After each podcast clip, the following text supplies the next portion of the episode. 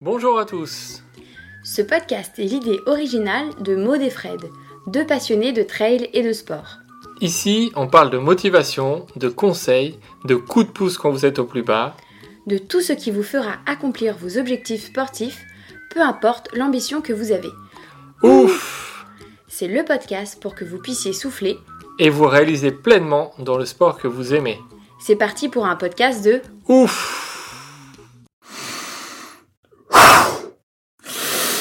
Ouf, c'est fou qu'on a retourné. Le fou, c'est l'original, celui qui s'écarte de la raison.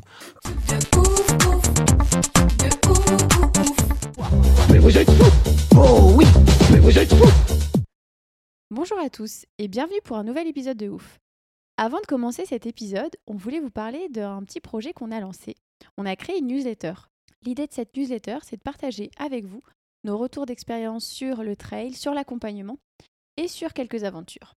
Donc si vous voulez vous inscrire, on vous laisse vous connecter sur le site www.ouf avec 3f.fr dans la rubrique newsletter. Et aujourd'hui, on commence et on revient avec un briefing de course. Ça fait longtemps, non? Effectivement, bonjour à tous, bonjour Maude. Alors pour le retour du briefing de course, on a choisi de parler du format Backyard Ultra.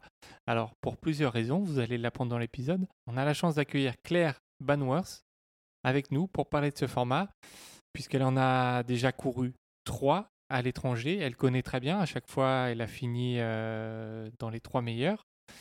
Elle va revenir avec nous sur ce format et on va aussi aborder la notion d'éco-responsabilité pour les événements. Alors on espère que cet épisode va vous plaire. Bonne écoute à tous.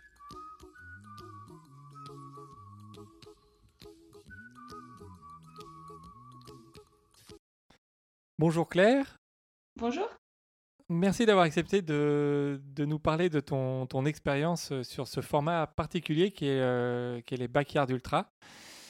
Avant de parler du format, on voudrait d'abord que tu te présentes un petit peu pour nos auditeurs et nous dire qui est Claire Banworth et d'où tu viens.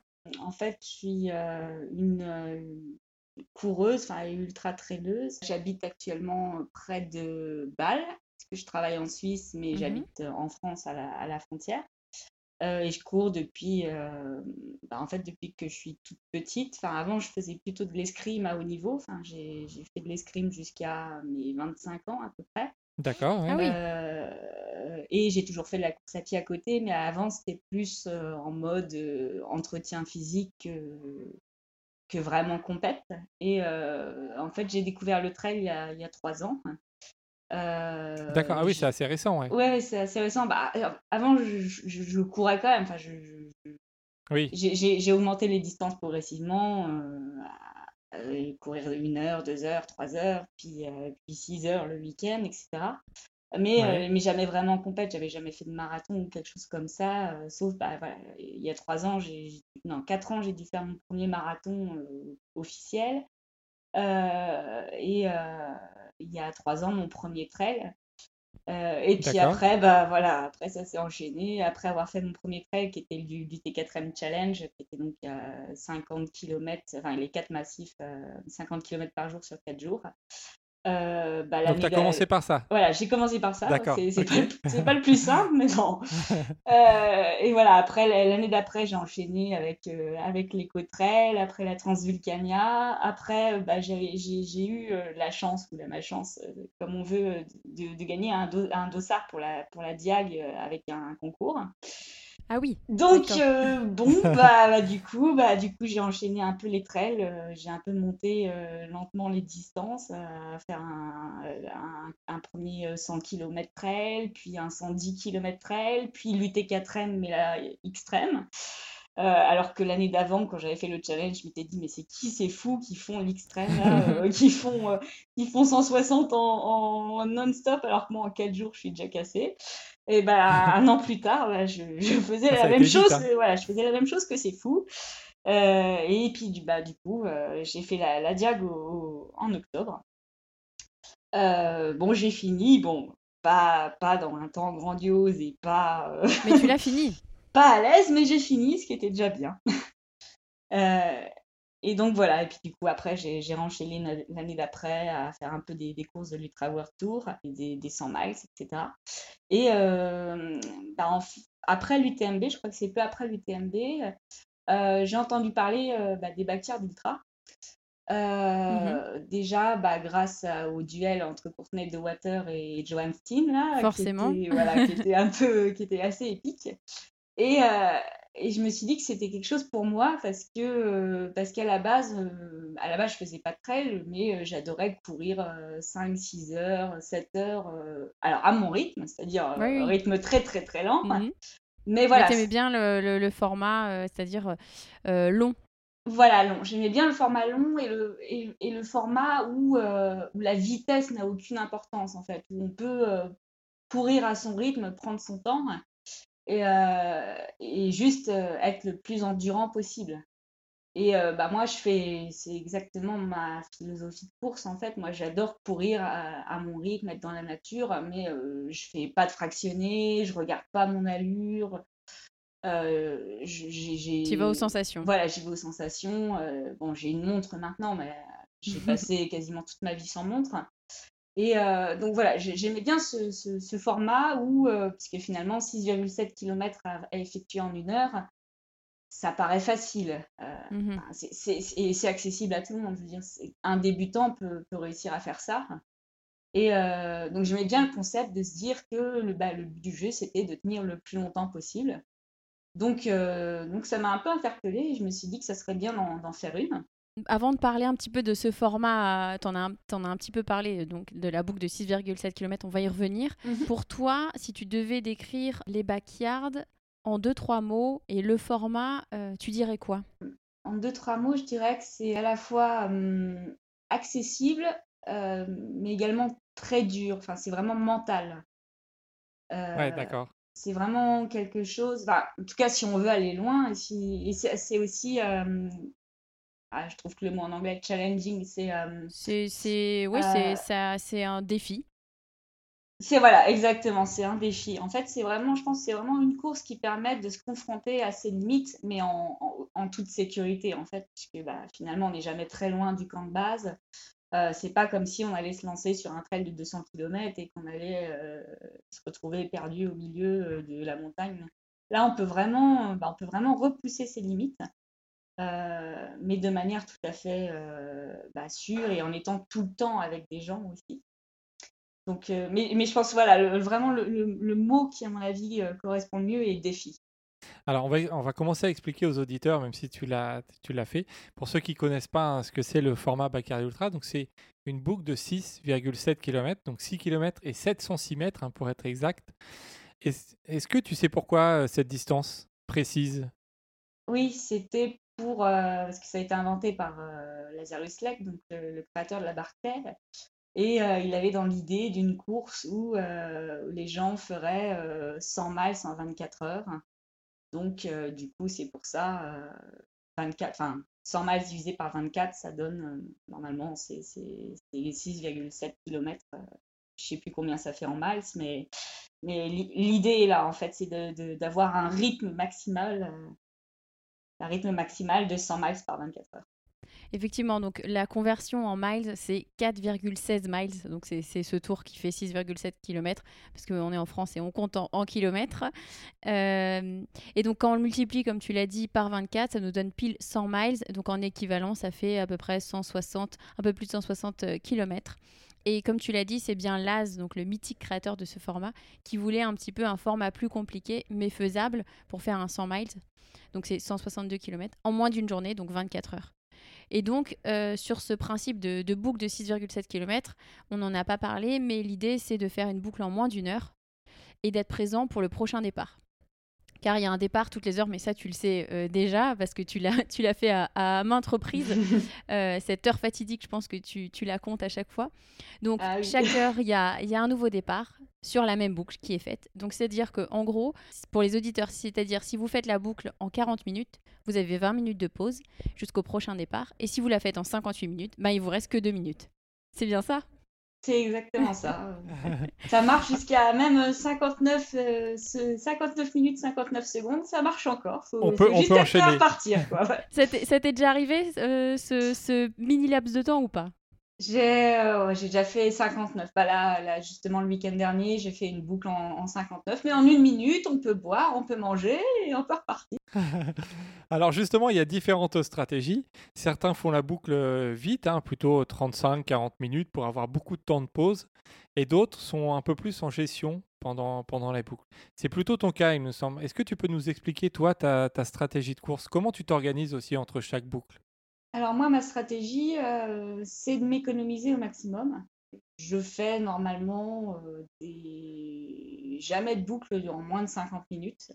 Même, euh, mmh même à Kiev, qui était une, une carte plate, j'essaye toujours de viser en fait entre 50 et 58 minutes. 58, ça commence à être un peu, enfin deux minutes, ça commence à être un peu tight. Mais, euh, mais en, gros, enfin, c'est plutôt 55 minutes, je trouve ça bien. Euh, ça permet, puisqu'au moins en 5 minutes, euh, j'ai la chance de pouvoir avaler une assiette de pâtes en 30 secondes. Donc, ah oui, c'est pas donné à tout le monde. c'est pas donné à tout le monde. Donc, c'est pour ça, je, dis personnellement, après, je reviendrai. Par, là, j'ai pu, bah, ce week-end, j'étais vraiment avec deux concurrents très, très forts qui n'avaient pas du tout la même stratégie que moi. Donc ça prouve largement que euh, bah, chacun a sa stratégie personnelle euh, à trouver selon ses forces et ses faiblesses. Et c'était quoi leur, leur, stratégie à eux? Eux, leur stratégie, c'était plutôt euh, d'alterner. Enfin, il y en a un qui faisait des tours quasiment entre 46 et 50 minutes pour mmh toujours avoir au minimum 10 minutes de pause.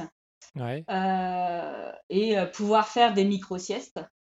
Euh, et le deuxième, il était plutôt aussi dans cette optique-là, mais faisait parfois des tours un petit peu plus longs comme moi, en 50 et quelques minutes, pour, euh, s'économiser un peu.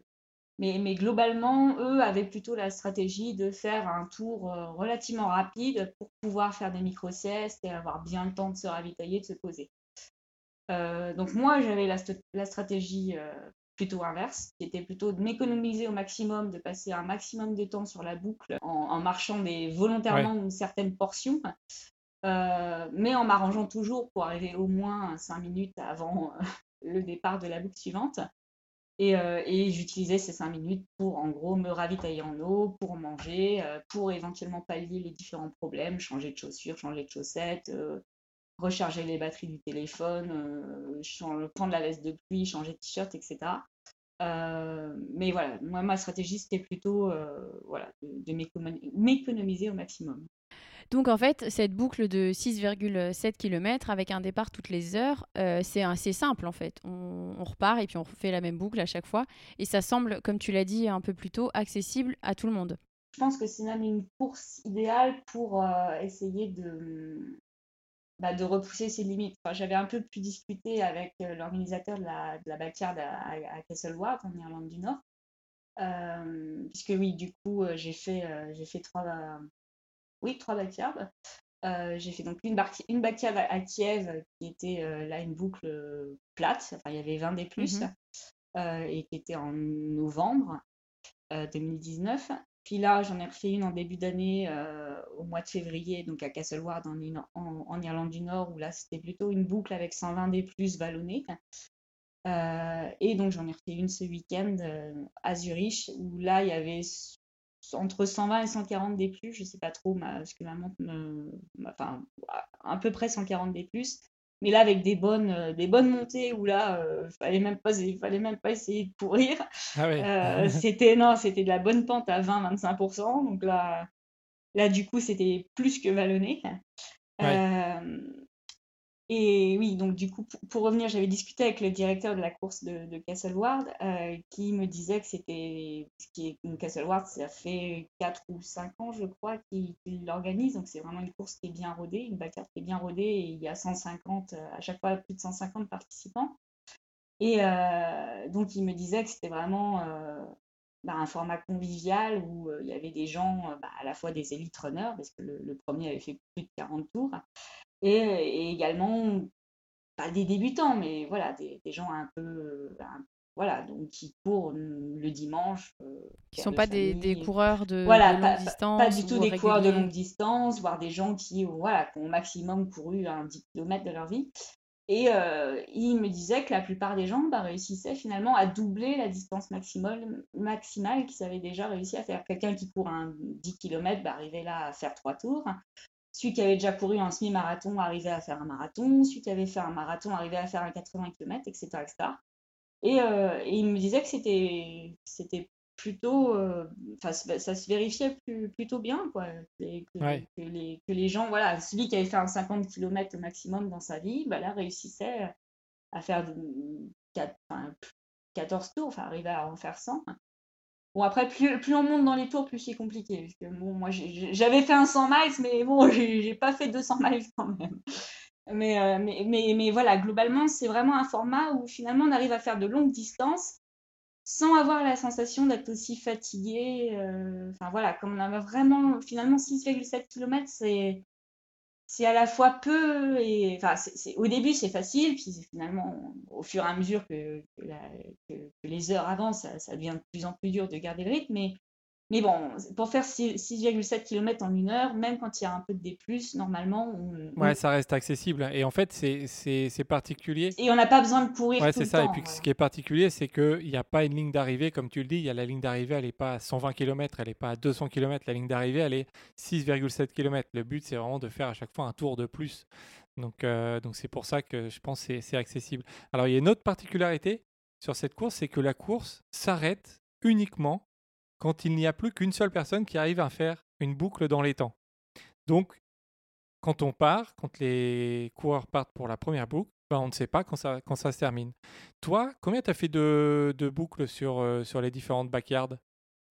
Alors, à Kiev, euh, j'en ai fait 33.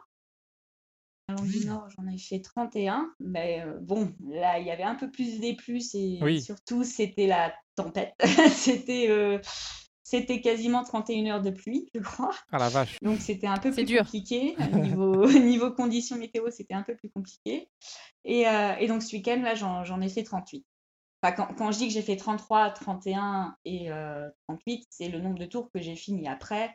Euh, j'ai toujours fait le tour suivant, mais j'ai pas réussi à finir dans ouais, le temps. C'est ça, ouais. ouais. Donc là, ça, quand même, ça représente quand même plus de 250 km. 258 exactement pour, pour ces 38 tours bouclés. Donc c'est euh, là, on peut dire qu'on est dans l'ultra, même si c'est une boucle de 6,7. Là, on est, on est dans l'ultra. Bah, de toute manière, au bout de 4-5 tours, enfin au bout de 40 km, normalement, on est dans l'ultra. Déjà, c'est vrai. Mais, euh, mais oui, effectivement, enfin, c'est une course où vraiment on peut euh, bah, faire une énorme distance. Hein. D'ailleurs, bah, on le voit sur la digue, hein, c'est extraordinaire ce qu'ils font. Et du coup, en fait, quand toi tu t'arrêtes, tu es en, finale, on va dire, les trois backyards que tu as fait, je crois que tu as fini deuxième et troisième, c'est bien ça? Euh, C'est ça, et, euh, et, je crois quatrième à Castle Ward.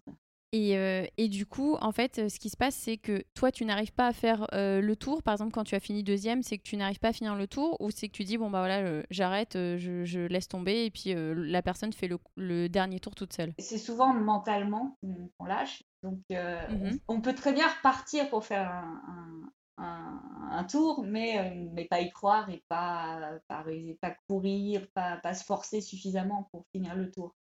Et euh, là, c'est plutôt ce qui m'arrivait à chaque fois. À chaque fois, bah, j'étais physiquement plutôt encore pas mal, comme on peut l'être après 200 et quelques kilomètres. Oui, oui, bah, c'est ce qui est, ce qui est difficile à, imaginer. Hein. Enfin, après 200 km, il faut se dire, allez, je continue, j'y vais. Euh, et tu vas quand même. Non, à, chaque fois, je pense que j'aurais pu finir dans les temps si j'avais euh, trouvé la force mentale pour le faire. Mais, euh, mais ma première backyard en Ukraine, j'étais vraiment très très fatiguée parce que j'avais pris l'avion, j'étais arrivée à 2h du mat le matin, j'avais dormi 3 heures, après il avait fallu que j'aille faire des courses. Ouais, c'était un peu, déjà, c'était un ultra avant. Ouais. Voilà, j'étais un peu en déficit de sommeil avant même de, de commencer, donc bon, c'est pas les meilleures conditions. Donc, euh, donc en gros, mon, 34e tour, c'est limite, je me suis endormie au milieu du tour et puis j'ai pas. Voilà quoi. bon. Donc c'est physiquement ça allait, mais voilà, j'étais un peu, un peu fatiguée. Mais, mais bon, voilà, je pense que mentalement, peut-être que si j'avais fait un peu plus d'efforts, j'aurais pu réussir à finir. À Castleworth, pareil, j'étais encore physiquement plutôt pas mal. J'arrivais encore à bien courir, etc. Mais là, ouais, je- 31 heures de pluie. euh, pff, Ouais, là, c'est usant mental. Comment, comment tu fais justement euh, pour euh, être là à chaque départ, à chaque heure, encore et encore, toujours la même boucle? Comment tu fais toi pour gérer la répétition? Qu'est-ce que tu te dis dans ta tête quand ça tire de partout, quand tu n'as plus envie de te lever de ta chaise, pour te représenter sur la ligne quand ça fait euh, 30 heures qu'il pleut? Qu'est-ce que tu te dis dans ta tête pour reprendre le départ? Bah, just one more loop. à chaque fois, c'est ce qu'il faut se dire. Manière, c'est la même règle qu'en ultra. euh, Pour continuer à avancer, on se donne toujours un objectif d'aller au ravitaillement suivant. C'est clair. Bah là, c'est pareil, sauf que le ravitaillement, il est euh, une heure plus tard et euh, 6,7 km plus tard. Mais, mais oui, euh, pour se motiver, il faut, il faut de toute manière pas penser à, à plus d'un tour. euh, faut, faut, faut, faut, faut jamais se dire, oh là là, je vais encore courir six tours. Il faut se dire, Ah non, oui. je fais juste un tour Mhm. et puis voilà. Ouais, C'est euh, c'est comme ça que ça marche. Et euh, euh, c'est ce qui m'a un peu. Enfin, c'est c'est ce que c'est comme ça que j'ai continué hier, en fait, parce que donc à, à la backyard que j'ai fait hier, mon objectif. Enfin, moi, mon objectif cette année, c'était de me qualifier à la Ligue. Après, voir si elle a lieu ou pas, euh, bon, c'est pas ça encore c'est encore autre chose, ouais. ouais. C'est encore autre chose, mais bon, si c'est pas cette année, ça sera l'année l'année suivante. Mon objectif, c'est bon, j'avais un peu j'avais un peu regardé, il fallait que je fasse en gros, euh, bah là j'avais fait 33 tours à Kiev, c'était déjà euh, j'avais déjà de fortes chances. Euh, mais bon, en gros, si j'arrivais à 35 35 tours, ça passait quoi. Donc hier, bah en fait, il y a toujours des, des moments où on a des coups de moins bien. Bah forcément, oui. Par exemple, arrivé au 20e tour, euh, le week-end dernier, je commençais à me dire Ça va être long. que ça, euh, voilà, je commençais à dire purée, ça va être long. euh, voilà, si j'arrive, si j'arrive déjà à 24 heures, ça sera bien. quoi. Puis bah heureusement, ça, ça, ça, ces coups de moins bien, finalement, ça, ça, ça, ça arrive à passer. Enfin, si à un tour on est fatigué, bah c'est pas forcément dire que deux ou trois tours plus tard, on sera pas de nouveau en forme, etc. Mais euh, il y a toujours des moments où c'est difficile. Et finalement, euh, bah, le week-end dernier, mes, mes tours du 20e au 30e ont été beaucoup plus durs. à- Enfin, il a fallu mentalement que je, que je me force beaucoup plus que euh, finalement le, le 30 ou 38e tour. D'accord, ouais. Donc en fait, c'est ça. t'es- comme tu le disais, c'est one more loop à chaque fois. euh, un, seul tour, enfin un tour à la fois, et tu vois ce qui se passe. Faut jamais, euh, faut jamais se dire, euh, faut jamais. Déjà, faut jamais se, se donner un objectif de, de tour. On peut se le donner, mais souvent quand on l'atteint, bah on, on repart pas. Ouais, quoi. vrai. Si on repart, on, on part en marchant. Comme, comme si euh, c'était la ligne d'arrivée dans sa tête, alors que là, il faut vraiment euh, changer d'état d'esprit, se dire qu'il n'y a pas de ligne d'arrivée, il faut juste le voir tour par tour. Voilà, c'est ça, c'est c'est voilà, en gros, il faut continuer jusqu'à jusqu'à vraiment euh, bah, arriver hors délai. Et, et donc, en fait, nous, on avait eu euh, bah, Guillaume Calmette, que tu dois connaître aussi, euh, un. Français, euh, dans, dans un de nos, nos premiers podcasts, il y a plus d'un an. Et donc, c'est le, le Français à avoir été le plus loin dans la mythique course La Barclay, avec trois tours sur les cinq tours au total.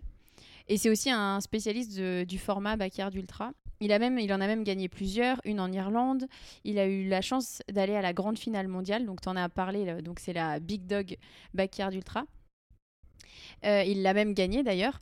Euh, et c'est comme ça qu'il a pu accéder à la Barclay parce que en gros, euh, c'est euh, c'est qui a, qui a créé ce, challenge, on le disait plus tôt.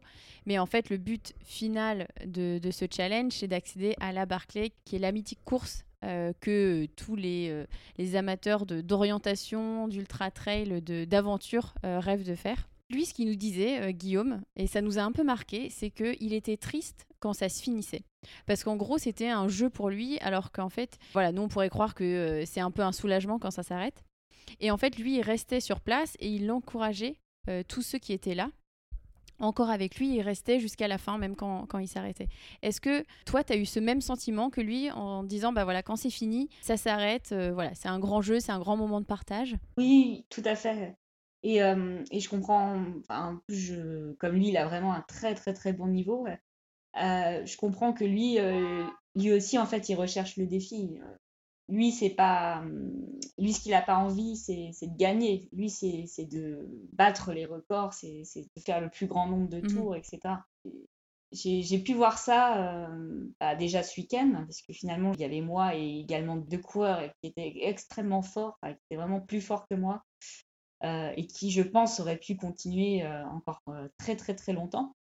Mais un des deux, bah, pareil, je pense qu'il avait le même objectif que moi, c'est-à-dire juste faire ce qu'il fallait comme tour pour pouvoir se qualifier à la Big.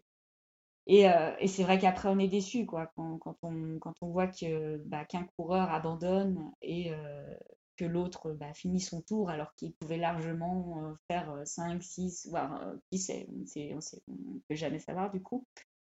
C'est sûr qu'il y a un peu, qu'il y a un peu je pense, une déception euh, bah, à la fois pour, euh, pour le coureur, enfin, pour le vainqueur, qui, qui se dit bah, a gagné, mais bon, il n'a pas forcément été au bout de, lui-même. C'est un peu le, problème de ces courses, c'est que c'est tellement dur à un moment, c'est vrai qu'on est vraiment soulagé d'arrêter. Ouais. Euh, on est vraiment, enfin, moi j'étais vraiment contente de, de m'arrêter à, à, 38, même si dans ma tête j'avais une déception en me disant que j'aurais pu faire plus, etc. Après, c'est, voilà, à un moment, ça, ça, devient tellement dur mentalement. il faut tellement se trouver une motivation pour continuer à courir euh, que s'il y a le moindre. Euh, le, le, moindre, grain de sable. Voilà, le moindre grain de sable, un mal de genou, euh, la pluie, la nuit, euh, bah, tout de suite on se trouve une excuse et on se dit oh, c'est bon, ça va. et, euh, et, finalement on va pas jusqu'au bout. Voilà, sur des courses comme, comme, comme là qui en fait sont qualificatives pour la Big, bah voilà, si, si, si ton objectif c'était de faire un certain nombre de tours, euh, bah, une fois que tu l'as atteint, tu vas pas forcément jusqu'au bout de toi-même. Et c'est vrai qu'il n'y a, bah, plus le, le, la motivation finale. Effectivement, elle est moins là du coup. Et, exactement. Donc, donc je pense que sur une course comme la Big, là, on peut vraiment atteindre ses limites. Après, sur une course euh, comme ça, euh, et c'est un peu ce que j'ai pu voir donc à Zurich et euh, sur la backcard que j'ai fait aussi à Castleward. Voilà, arriver à un certain nombre de tours, quand on, sait suffisant pour se qualifier à la Big, bah il y a un des deux qui arrête et puis et le plus fort fait un tour de plus que l'autre, tout en se disant qu'il aurait pu faire largement plus. Quoi. Donc là, j'ai pu le voir hier et à Castleward, c'était pareil. Euh, bizarrement, quand on arrive à 40 tours, bah, euh, les, deux qui allaient, euh, les deux qui finissaient leur, leur tour rempli, à l'aise, bah, il y en a un des deux qui arrête. Mais, mais après, je comprends parfaitement. Enfin, moi, j'ai arrêté. C'est exactement pour cette raison que j'ai arrêté à 38 tours. Hein. Ouais, Après, le, alors, le record homme est de 68 tours et le record femme de 67 tours. C'était euh, une même bataille hein, sur, euh, sur une édition justement de la Big Dog euh, aux États-Unis. C'était Johan Steen, le Suédois, qui a affronté pendant des heures et des heures Courtney Dowalter, qui a, qui a tenu, qui a tenu, tenu, tenu jusqu'à 67 heures. Elle a bouclé son tour et après, bah, elle n'a pas réussi à faire le 68e tour. Qu'est-ce que ça t'inspire, toi, ce, ce chiffre de de 67 ou 68 tours, euh, maintenant que tu sais à quoi ça ressemble, euh, le format backyard? Bah, je trouve ça, euh, voilà, je trouve ça extraordinaire. C'est le double de ce que j'ai fait hier. Et bon, je pense que si mentalement j'avais eu une motivation, j'aurais pu continuer, mais doubler le, doubler le nombre d'heures, là, c'est quand même quelque chose. Après, ça aussi, euh, la difficulté d'une backyard dépend aussi euh, beaucoup de la boucle. Euh, si elle est, c'est sûr qu'une boucle plate sera plus facile à réaliser qu'une boucle avec bah, beaucoup de D+. et aussi la technicité de la, boucle joue beaucoup. Une boucle super facile où il n'y a pas vraiment besoin de lever les jambes, ce ne sera pas la même chose qu'une boucle avec plein de racines et plein de pierres, ce qui apparemment a l'air d'être le cas à, la big. Après, ce qu'il y a aussi à la big et ce qu'il n'y a pas forcément sur toutes les backyards, c'est qu'il y a une distinction entre le parcours de nuit et le parcours euh, de jour. Ouais, c'est bien que tu en parles, ouais. ouais c'est pas les mêmes euh, boucles. Donc, je ne sais pas comment est la partie route, je ne sais pas si elle est plate, etc. Euh, par contre, je sais que si c'est euh, ce que j'ai entendu euh, qui était la BIC, c'est-à-dire la partie trail de la BIC, si c'est effectivement un 140 D plus par tour, des racines et des roches partout, là, 67 tours comme ça. Ouais. c'est costaud, ouais. Ça représente 450 km hein, pour tous ceux qui nous écoutent. Imaginez bien, c'est 450 km pendant donc 68 et 67 tours qui correspond aussi à 68 et 67 heures non-stop. C'est ça qui est, qui est impressionnant. Bon, et après, euh, donc la dernière backyard que, que tu as faite, euh, tu es inscrite à, à l'une de nos backyards euh, qui aura lieu euh, normalement le, le 31 juillet, donc l'Infinity Trail en Normandie. Donc, qui n'est pas plate, hein, je précise. Quel est ton objectif, euh, Claire, sur, euh, sur cette backyard Bah, j'aimerais euh, enfin réussir à en finir une de backyard. Gagner? Voilà, c'est ça. Parce Ouais. que bah, t- t- c'est- Il faut le dire, il faut le dire. Si tu veux la gagner, tu veux la gagner, c'est ça C'est ça, euh, en sachant que voilà, sur une backyard, de toute manière, quand on ne gagne pas, on, on fait, euh, on est euh, DNF, hein, on do not, do not finish, donc on n'est pas finisher en fait. Donc, euh, donc là, j'aimerais, ouais, j'aimerais, j'aimerais bien être finisher un jour, ça serait bien. Alors, sachant, que, que, si, tu gagnes euh, en, Normandie, on a le, Golden Ticket. Ça, euh, c'est- tu t'en as parlé un peu, c'est ce que tu recherches, aller à la finale. Là, peu importe le nombre de tours, le gagnant ou la gagnante euh, sera invité pour la finale, la Big Dog aux États-Unis, donc avec le billet d'avion qui sera offert. Ça, c'est, quelque chose de motivant, non? Oui, oui, c'est sûr, c'est sûr. Après, le problème que j'ai, c'est que je, bah voilà, je pense qu'avec 38 tours, je suis déjà un peu qualifiée, mais c'est vrai que bah oui, il vaut mieux, euh, vaut mieux avoir euh, ce golden ticket effectivement, hein, puisque bah voilà, si, si la bag- si la big euh, n'a pas lieu cette année, peut-être que ça sera reporté sur l'année suivante. Non, mais au- au-delà de ça, voilà, j'aimerais bien réussir à en finir une quand même. jour. Après, bah, comme vous avez dit, elle est pas plate, euh, la backyard euh, en. Normandie, donc bah, on va voir. On va voir. J'en ai fait des pas plates, mais avec autant de D+, quand même pas. Donc on, verra. Sur- Nous, sur nos différents événements, Infinity Trail, un backyard en France, on n'a pas encore énormément de femmes qui osent s'inscrire.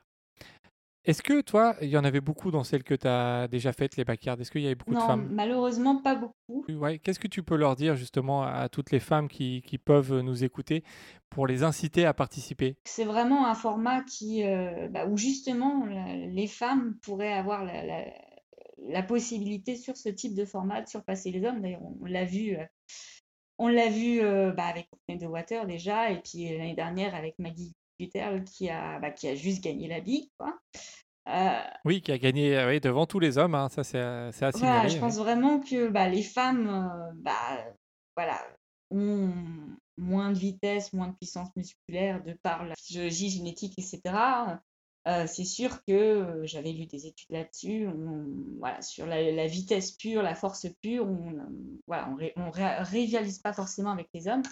Par contre, euh, en, en endurance, euh, normalement, euh, notre corps est fait et est mieux adapté pour ce type d'effort. Donc, je pense vraiment que c'est un format où, où il devrait y avoir plus de femmes. Et c'est vrai que ça, voilà, toutes les backyards que j'ai fait, il y avait, ouais, toujours un peu ce, ra- ce ratio 90-10, euh, 90% d'hommes, 10% de femmes, qu'on retrouve aussi sur les, bah, sur les longs, Oui, sur, les, ultras, ouais. Euh, et euh, oui, c'est c'est- dommage. Enfin, c'est pas, c'est pas dommage, mais c'est vrai que euh, je pense euh, bah, que. Il y a plus de possibilités, quoi. Faudrait, euh, faudrait vraiment que qu'elles osent Et- se lancer exactement. et ne, ne pas avoir, Après, c'est, je, je sais pas où, où est le blocage, si c'est dans, dans notre société qui, qui véhiculerait une image de femme fragile qui n'arriverait pas à, à courir longtemps, etc. Je ne sais pas vraiment d'où vient le, blocage, mais, euh, mais effectivement, je pense que c'est vraiment sur ce type d'événement que les femmes devraient largement avoir leur place et, euh, aux avant-postes. et qu'elles ont la chance de s'exprimer, sachant aussi euh, que que c'est des formats aussi où tu peux euh, récupérer, repartir. Il y a, aussi toute cette dynamique-là de euh, bah, pour des personnes qui auraient peur de, de s'aventurer, euh, par exemple dans la montagne, tu le disais tout à l'heure, de nuit, etc. Bah, sur des formats où tu es euh, sur une boucle, ça pourrait être plus rassurant. Et du coup, bah, elles pourraient plus se lancer. Oui, non, je pense que c'est vraiment un format idéal pour, euh, pour les débutants ou pour les gens qui n'ont pas vraiment encore Mhm. d'expérience sur l'ultra. Je pense que c'est vraiment le, le format. Et puis c'est un con- format convivial Mhm. aussi, euh, euh, puisque finalement, on n'est jamais, euh, on jamais seul sur la boucle, enfin, sauf à la fin quand il reste plus Oui, forcément. quelques personnes. Mais au moins sur les premiers tours et jusqu'à, jusqu'à bah, sur les backyards où il y a beaucoup de monde, jusqu'à jusqu'à encore une vingtaine, voire même une, 24 tours, il y a, il y a quand même toujours encore un peu de monde. Donc c'est vraiment un, format idéal, voilà, pour tester ses limites et pour oser appréhender des distances un peu plus longues, voilà, sur l'ultra. Un peu plus longues, voilà, mmh et qu'on n'ose pas là. Les, gens qui globalement n'oseraient pas s'inscrire sur un trail qui qui dépasseraient ce qu'ils ont déjà fait auparavant peuvent tout à fait s'inscrire sur une backyard et essayer de voir ce qu'ils peuvent réussir à faire. À travers ce briefing de course, on voulait aussi introduire la, notion d'événement éco-responsable. Parce qu'en fait, ce format, il est si particulier parce qu'il permet une organisation un peu minimaliste. Il n'y a qu'une seule boucle. On, on revient donc toujours au même point on, part et on revient au même point. Il y a un seul endroit de ravitaillement, il y a une seule zone de repos où il y a tout le monde. Euh, à titre d'exemple, sur un événement où il y aurait 5000 personnes, euh, il y a des études qui sont sorties, donc il y a euh, à peu près 2 tonnes, euh, plus de 2 tonnes 5 de déchets qui sont générés sur des événements de cette taille-là. Ça fait à peu près 280 packs d'eau, ça fait 5000 paires de running ou encore 10 400 paquets de chips. On a... Ah ça, ça parle. Ça, les paquets de chips, ça parle. on, a compté ça pour un petit peu se rendre compte parce que 2 tonnes 5, ça parle, on va dire, on se rend compte, mais quand on parle plus concrètement avec de l'eau, des paires de baskets, etc., on se rend compte des déchets que ça génère. Et en fait, on se rend compte que bah, ces grandes courses, elles ont un impact environnemental assez fort. Est-ce que toi, tu es sensibilisée sur ce type de démarche éco-responsable en tant que coureuse? Oui, tout à fait. Et, euh, l'avantage aussi d'organiser une backyard, c'est aussi au niveau euh, de l'assistance. Euh, parce que quand on fait un trail, bah, les gens prennent leur voiture pour. Enfin, si, si, un coureur est assisté, les gens prennent leur voiture pour aller euh, les voir point par point, etc. Alors que là, là on reste au même endroit, oui. On reste au même endroit, euh, pas de transport, pas... et puis on peut marcher pour aller voir un peu sur la, sur la boucle, mais euh, là aussi on limite fortement l'impact des déplacements. Et ce qui est bien aussi, c'est que du coup on peut aussi réutiliser les couverts, on peut réutiliser les, les, bouteilles, etc. chacun peut avoir ses propres couverts, ses propres ustensiles. Euh, plutôt que d'avoir à, multiplier les stands de, ravitaillement, comme vous l'avez très bien dit. Euh, donc effectivement, faire ce genre de course euh, bah, permet aussi d'avoir un impact, d'avoir finalement un, impact moindre que si on avait un trail classique. Mmh qui nécessiterait euh, voilà, euh, euh, plusieurs ravitaillements sur, sur des zones un petit peu plus, plus élargies, etc. Donc toi, c'est quelque chose sur lequel tu es assez sensible et est-ce que c'est un des critères pour lesquels, outre le, le, défi, tu es amené à choisir ce type de course? Après, je ne dis pas que j'exclurais certaines courses à cause de leur impact trop important, mais c'est vrai que voilà, faire ce genre de course et faire souvent ce genre de course, même euh, en mode entraînement. Euh, enfin voilà, je me permettrais plus de faire ce genre de course en mode entraînement euh, plutôt que, que, certains autres trails moins environnement friendly en mode entraînement.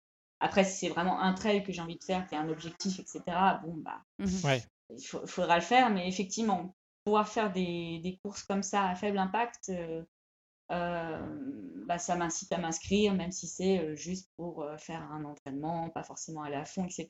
Chose que je ne ferais pas forcément s'il y avait vraiment un, impact. D'accord. Alors nous, c'est pour ça qu'on veut vraiment essayer de, faire des événements éco-responsables. On veut apporter cette notion d'éco-responsabilité pour montrer en fait que c'est possible, hein, chacun à son échelle évidemment. on a même été plus loin, on a créé une association qui s'appelle Zero Impact Event depuis quelques, quelques mois pour essayer de, mettre en place une structure nationale référente qui propose un label d'événements éco-responsables. On a défini par exemple une trentaine de critères afin de mieux euh, respecter l'environnement. On a réparti ça en six pôles, donc le pôle ravitaillement où il y a beaucoup de, beaucoup de choses euh, à faire, gestion des déchets, aussi quelque chose de très important, logistique et mobilité, pour, pour prévenir un petit peu en amont et dans l'organisation.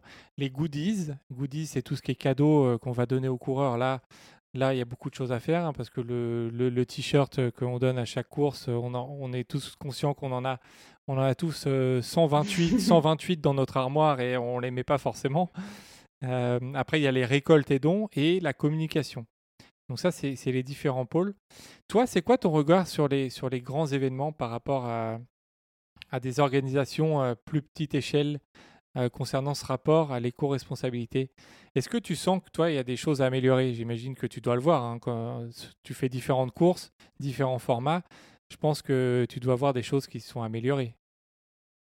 Alors, il y a des choses qui se sont améliorées. Le, fait déjà qu'on utilise moins de plastique, moins de, moins de verre, moins de, de, comment dire, de, nourriture avec emballage individuel, etc. Euh, après, euh, notamment sur le plan, euh, comment dire, sur le plan assistance, je, je, pense qu'il n'y a pas assez de choses qui sont faites pour limiter l'impact des déplacements, enfin pour, pour créer des, des, navettes de bus ou, enfin, ou un transport collectif pour pouvoir un peu. Ouais, plutôt que chacun prenne sa voiture pour aller suivre les gens. Ouais. Ça, ouais, ça, je pense qu'il y a encore beaucoup d'améliorations à faire. Après, voilà, j'ai fait l'UTMB l'année dernière, il y avait des systèmes de navettes, c'était plutôt pas mal. mais c'est vrai que sur des courses plus petites, c'est pas forcément quelque chose qui est encore trop possible de, de faire. Ouais, parce que ça demande peut-être plus d'organisation, un peu plus ça de demande budget. Une certaine, euh, ça donne une certaine logistique, etc. Mais bon, je pense que c'est vraiment quelque chose qui serait important, bah, déjà pour euh, permettre aux gens d'être assistés, parce qu'on n'a pas tous la chance d'avoir une voiture. Mmh euh, et, et, également, voilà, quand on a une course avec 2000 coureurs, s'il y a 2000 personnes qui prennent leur voiture pour aller suivre, c'est, bon, je pense que c'est quand même un, un, gros impact un peu, un peu pour, euh, pour rien, mais effectivement, après, comme vous l'avez dit, euh, on peut, euh, je pense qu'il serait bien de créer effectivement un label, de, de, mettre en place certains standards, histoire qu'il y ait quand même bah, quelque chose de, de, de fait sur les ravitaux, enfin sur certains points, effectivement, qui peuvent finalement être simplement améliorés. et même parfois, c'est parfois même écologique et économique. Mmh oui, aussi. Tout à fait. On peut, enfin, l'argument de ah oui, non, ça, ça coûterait trop cher. Euh, je pense que sur certains points, c'est pas forcément euh, pas forcément pertinent. Bah, L'idée euh, du, du, label, donc Zéro Impact Event, qu'on a créé via l'association, donc c'est un petit peu aussi de recenser des partenaires qui seraient éco-responsables et éco-engagés et qui permettraient aussi bah de, de, dire bah voilà on va dépenser euh, tant en ravitaillement euh, peut-être local ou, euh, ou à côté. Donc et ça répondrait donc aux critères que on a définis. Et nous on a on a trois exemples bah de, partenaires. On en a on en a un qui, qui propose des bouillons qui s'appelle Bu Bouillon en gros c'est des bouillons qui sont faits donc c'est bio c'est c'est des bouillons en, emballés pas en plastique mais en verre donc c'est euh, naturel, ça a été fait en France. Euh, ça a été même concocté par un, par un chef, alors je sais pas si tu connais, mais c'est Eric Léoté. en fait, euh, il a revisité des anciennes recettes qu'il a mis au goût des jours. Et, et, en fait, il a fait et des bouillons chauds et des bouillons froids. Donc c'est vrai qu'on se dit c'est bizarre, mais ça existe.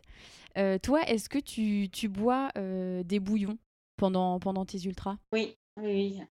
Euh, parce qu'au bout d'un moment, c'est, enfin, il faut tout le temps s'hydrater, etc. Et notamment quand il fait froid, euh, bah, un bouillon, c'est très très bien. Ouais, ça passe bien. Ça, passe bien. Ça réhydrate, quand, ça, quand, peut quand on a besoin de se réchauffer, c'est même, c'est même indispensable. Ça m'a, ça m'a sauvé la vie sur pas mal de courses. Euh, et, sur, et sur des backyards aussi. Vraiment un type de, bah de, de, de, produits qui, que tu qui sont indispensables. Ouais. Qui sont indispensables. Ouais.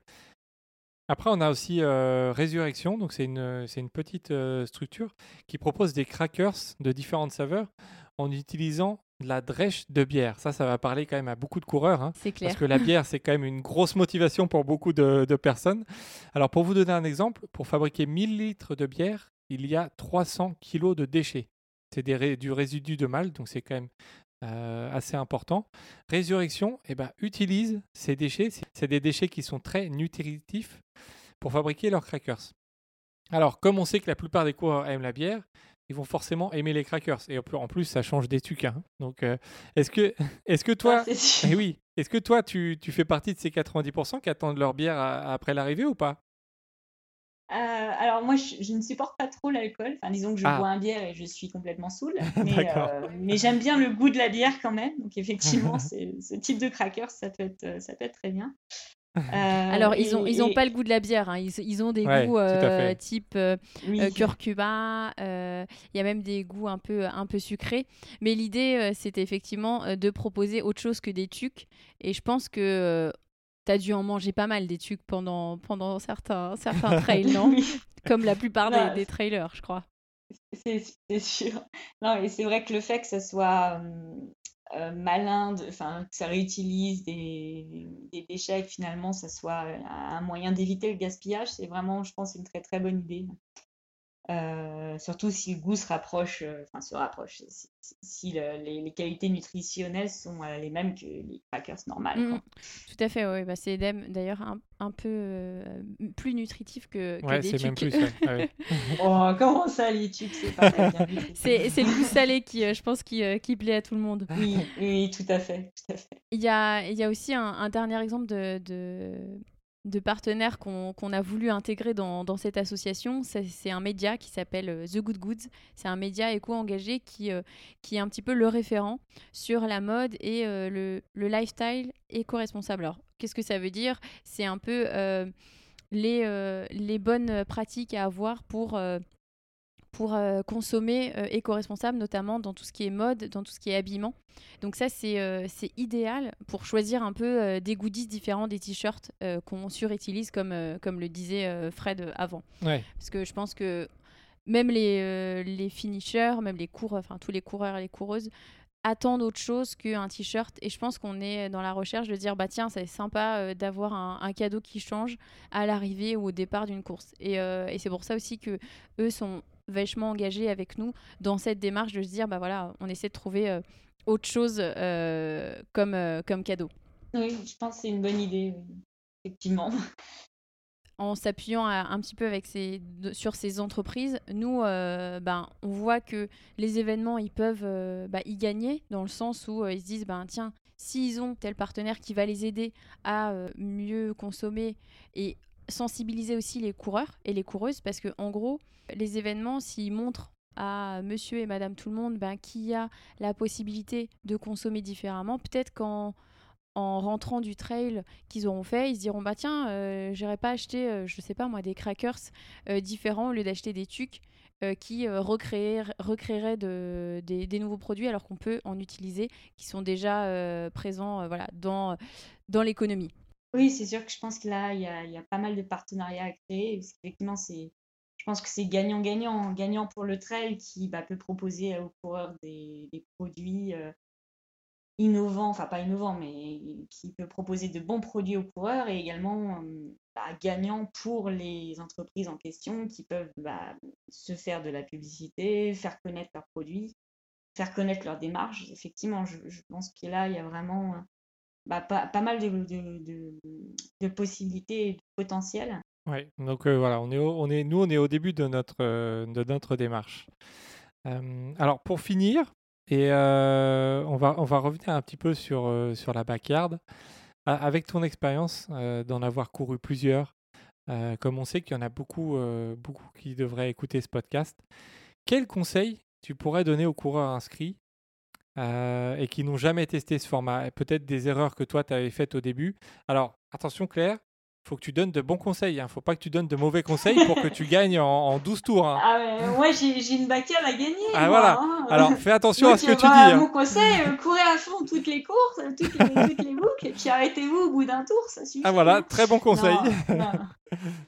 Non, non, c'est. Euh, il faut envisager ça comme un, comme un ultra. Donc vraiment bien manger, s'économiser au maximum, bien s'hydrater, et euh, vraiment anticiper les problèmes. Si par exemple on a un caillou dans sa chaussure, euh, bah, on l'enlève, on va pas attendre que ça fasse mal au bout de quatre tours.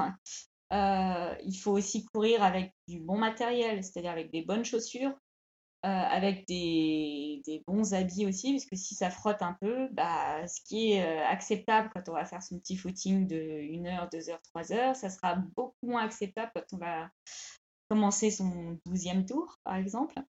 Donc euh, voilà, mais je pense que le, plus important, c'est de bien s'alimenter, de bien s'hydrater et, euh, et, de vraiment envisager la backyard comme quelque chose qui est un tour par tour.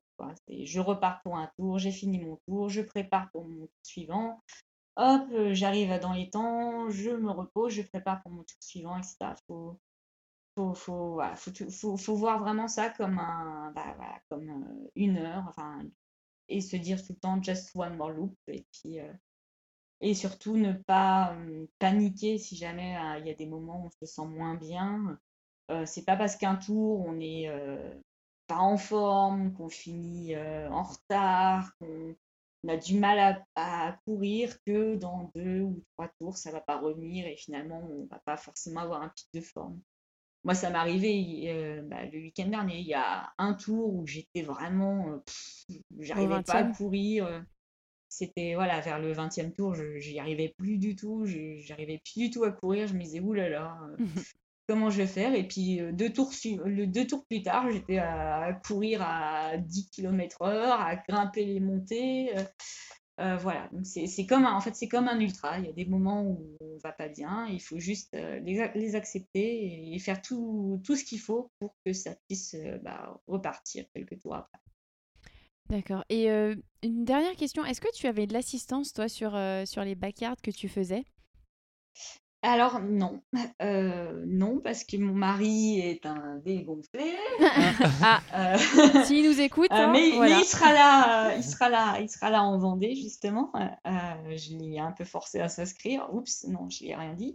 Mais non, non, là, je m'étais débrouillée toute D'accord. seule, bah, tout simplement parce que mon mari n'a pas forcément mon, endurance et puis il avait pas forcément l'expérience du très très long et avait pas forcément envie de vraiment se déplacer euh, pour juste faire quelques tours. Mhm. Euh, Mais il t'assiste, il voulait pas t'assister sur, euh, sur les, les, les tours, c'est-à-dire Sur la ouais, zone c'est de sur la repos. zone de repos. Bah, disons que voilà, les, les backyards que j'ai fait étaient à l'étranger Mhm. et il y avait euh, un peu un, un peu de trajet à faire, un peu d'organisation. D'accord. Ouais. Et euh, bon, voilà.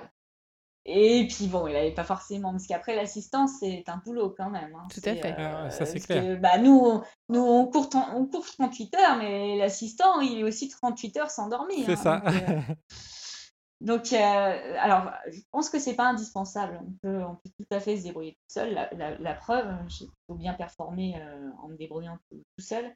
Tout simplement parce que euh, bah, sur, sur ce genre de course, euh, les bénévoles sont juste incroyables, l'ambiance est juste incroyable et il y a aussi une solidarité entre coureurs. Donc la plupart des gens, comme vous avez dit avec Guillaume Calmette, euh, bah voilà, les gens qui ont fini, bah, ils restent là pour encourager, ils, ils restent là pour aider. ils- Donc, euh, donc finalement, j'ai jamais vraiment eu besoin d'assistance puisque euh, bah, y a, y a tout ce qu'il faut. euh, Ouais, L'ambiance est, l'ambiance est telle que de toute manière, on se jamais, on se sent jamais seul. Et, euh, ouais, et c'est le, le format qui fait, qui fait vraiment ça. ouais. Exactement. Donc, si on n'a pas d'assistance, ben, on aura toujours un bénévole, on aura toujours, on aura toujours quelqu'un pour, pour être encouragé. On aura toujours quelqu'un qui s'occupera de mettre les affaires à l'abri si jamais il commence à pleuvoir, qui s'occupera de nous euh, filer un toast de Nutella si jamais on arrive un peu en retard. C'est euh, non, c'est vraiment euh, un format qui, qui est convivial et solidaire. Après, c'est sûr que ça aide d'avoir un, c'est sûr, sûr que ça, ça aide vraiment d'avoir une assistance, mais on peut tout à fait s'en passer. Ouais. Euh, D'accord. Bah écoute, on, va finir sur ça, hein, sur, ce, beau discours euh, de, backyard de ce format. Merci à toi, Claire, d'avoir euh, participé, d'avoir euh, discuté de ce format. Nous, on, est, a hâte, en tout cas, de, le proposer fin juillet en France. On, va voir ce que ça va donner pour, toi. hein. On va pas prendre parti parce que euh, nous, on est là, on est là pour tous les coureurs. mais, euh, mais en tout cas, on espère que tu iras le plus loin possible. Et, euh, et donc, On verra. C'est de toute manière si euh, il suffit de tomber sur quelques personnes de plus fort que soi et et, et, dans ce cas, bah, la, la fête n'en sera que plus belle. Enfin, c'est comme voilà, c'est c'est vraiment un défi. Donc, euh, bah, si euh, si on, en fait, il n'y a pas vraiment de- il y a pas vraiment de perdant parce qu'en fait, on a Mhm. c'est ça, ouais. si, si, si on tombe contre plus fort que soi, bah c'est, c'est On peut rien faire, content de- voilà, on, est, on, on Ouais, aura ouais. tout donné et puis, puis voilà. là. Là, la backyard, euh, j'étais très contente de faire 38 tours et j'étais très contente qu'il y ait deux coureurs beaucoup plus forts que moi et qui continuent. Ouais, finalement, là, Euh, l'important, c'est c'est d'aller au bout de soi-même, que ce soit, voilà, que ce soit, exactement. que ce soit 8 tours, euh, 22 tours ou euh, 45 tours, c'est vraiment, c'est chaque personne aller au bout de soi-même.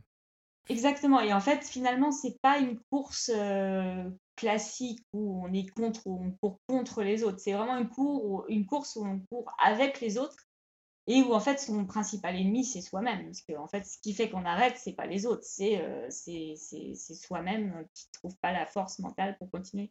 Donc c'est vraiment une, une course où en fait on est euh, on voit pas les autres comme des concurrents, mais plutôt comme des, euh, comme des aides pour se dépasser et pour aller le plus loin possible. Très bien résumé, Parfait. on peut pas mieux finir. Merci encore. Merci. Bah, merci à vous d'organiser la course. Bah, puis, avec, euh, avec plaisir.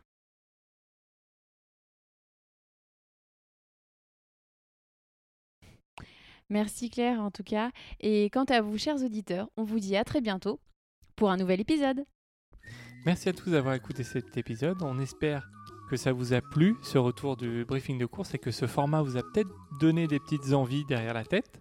Si ça vous a plu, n'hésitez pas non plus à nous mettre des petits commentaires, des petites étoiles hein, en notation. Ça fait toujours plaisir, ça nous fait avancer, ça rend le podcast encore un petit peu plus visible.